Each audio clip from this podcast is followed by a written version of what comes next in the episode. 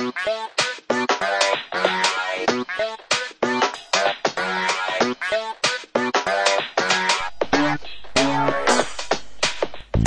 ist Computers.net, der Audiopodcast von Computers.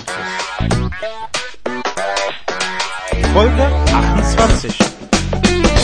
Wir fangen das neue Jahr an mit dem Y2K10-Problem.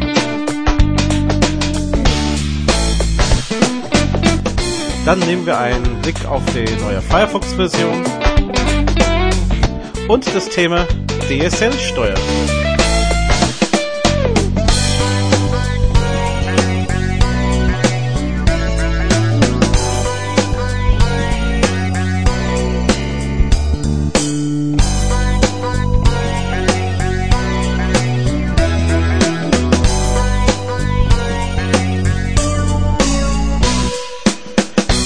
Hallo und herzlich willkommen zum Computius.net und ein frohes neues Jahr für das Jahr 2010.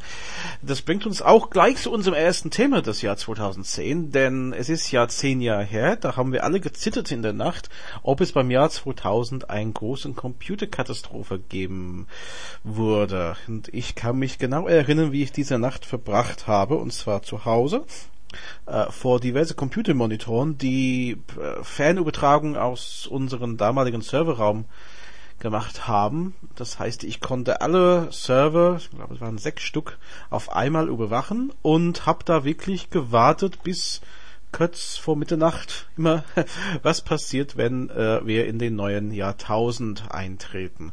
Und es ist ja eigentlich nichts passiert. Und ich habe verschiedene Tests gemacht am vorigen Tag. Wir hatten eine sehr gute Datensicherung an dem Abend, wie man vielleicht vorstellen kann, falls irgendwas passiert. Ähm, ja, und wir hatten damals ähm, im Vorlauf einige Tests gemacht bei verschiedenen Computersystemen, wie sie mit diesem Jahreswechsel umgehen würden. Und einige Tests hatten wir dann auch für die Termine 29.02.2004 und das 29. Februar 2008. Auch hier weiß ich noch, ähm, dass später ich auf diese zwei Termine wieder aufmerksam machen wollte, beim Arbeitgeber, beim Kunden vielleicht. Ähm, in 2004 damals habe ich es angesprochen und äh, ja, das war ja nicht so wichtig. 2008 äh, habe ich nur drüber geblockt dann und letztendlich, ich weiß nicht, wie viele das gelesen haben, aber so Rieseninteresse gab es nicht. Es ist ja auch nichts passiert. Naja, jetzt holt uns einiges vielleicht doch ein. Denn äh, wie hat man das damals gemacht, dass von dieser zweistelligen Jahreszahl in vierstellige umgerechnet hat. Man hat ein Zeitfenster aufgenommen. Das heißt, ich habe gesagt, okay, ein bestimmtes Ereignis, da brauche ich nicht die Zeitraum 1900 bis 1999. Viele haben dann gesagt, da machen wir zehn Jahre, 1910 bis 2009, bis dahin sind die Programme eh neu geschrieben. Ja, denkt man. Vielleicht ähm, ist das nicht so und vielleicht ist das ein oder andere Programm jetzt heute mit 2010 etwas überfordert.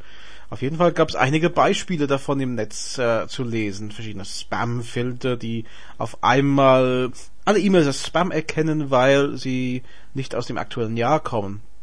Und das, was vielleicht die meisten betroffen hat, was allerdings anscheinend nicht auf diese Art von Problem zurückgeht, aber es wird trotzdem als Y2K10, also statt Y2K wie Jahr 2000, das Jahr 2010 Problem bezeichnet, ist das mit den Geldautomaten. Also da scheint es zu sein, dass wenn Sie eine neue EC-Karte bekommen haben, der ab den 1.1.2010 gültig sein soll, naja, in den ersten Tagen gab es da Probleme, Geld zu bekommen an die Automaten, weil der Kartenleser oder die Software hat diese Karten als ungültig äh, angesehen.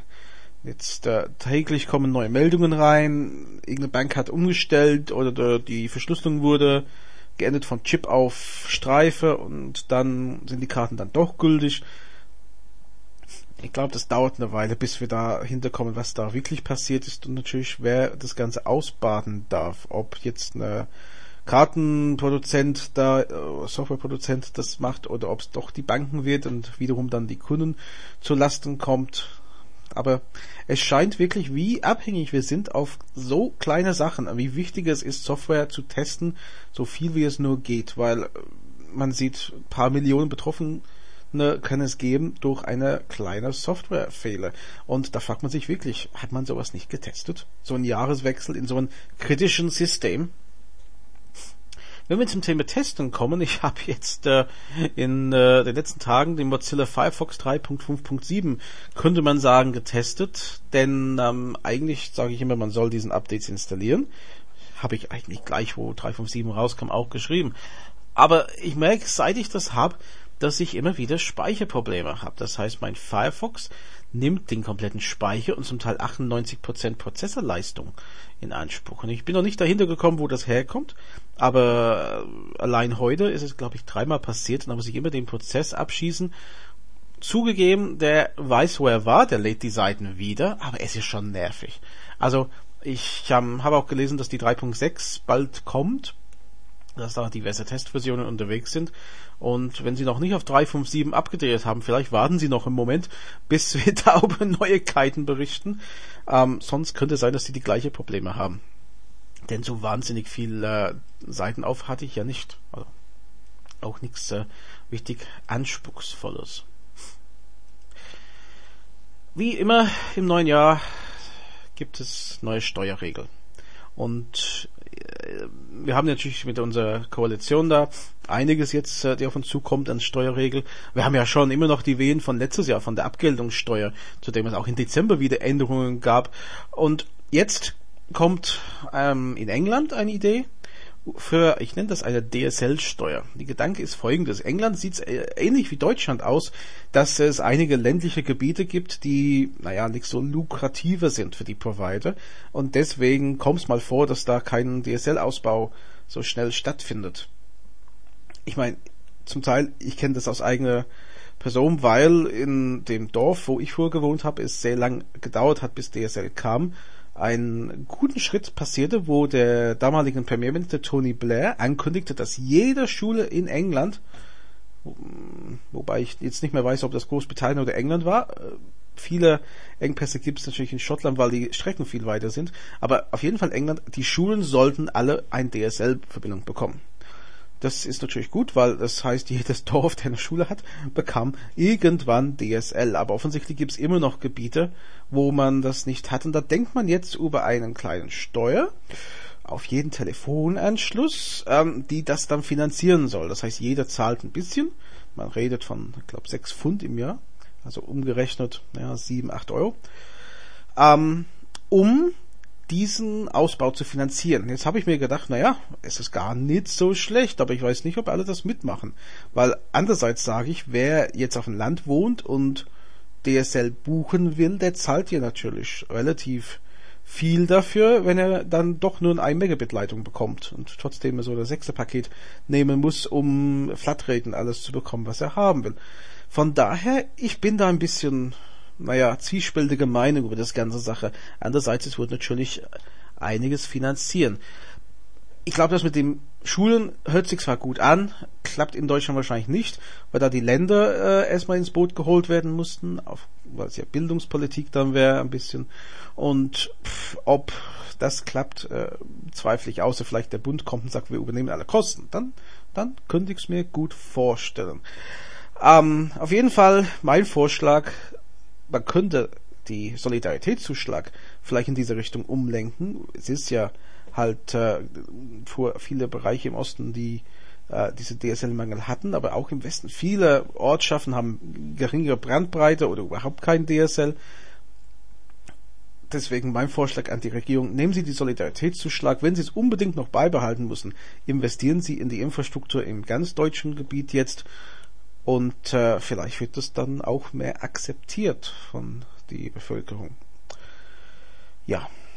So viel diese Woche zum ersten Computers im Jahr 2010. Wir sind nächste Woche Sonntag wieder da. Wenn Sie in der Zwischenzeit irgendwelche Fragen haben, besuchen Sie unser Forum. Sagen Sie mir da auch, was Sie zum Thema DSL-Steuer denken.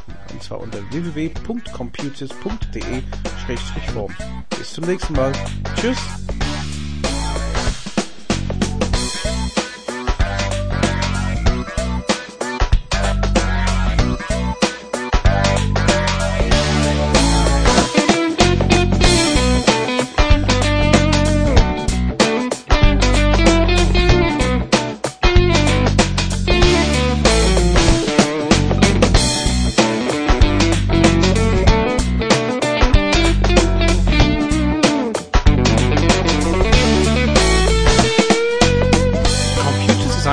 Von Graham Tappenden EDV-Beratung.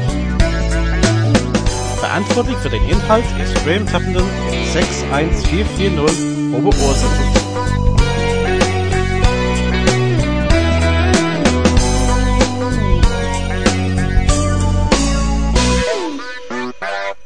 Die Musik ist von Frank Herrlinger.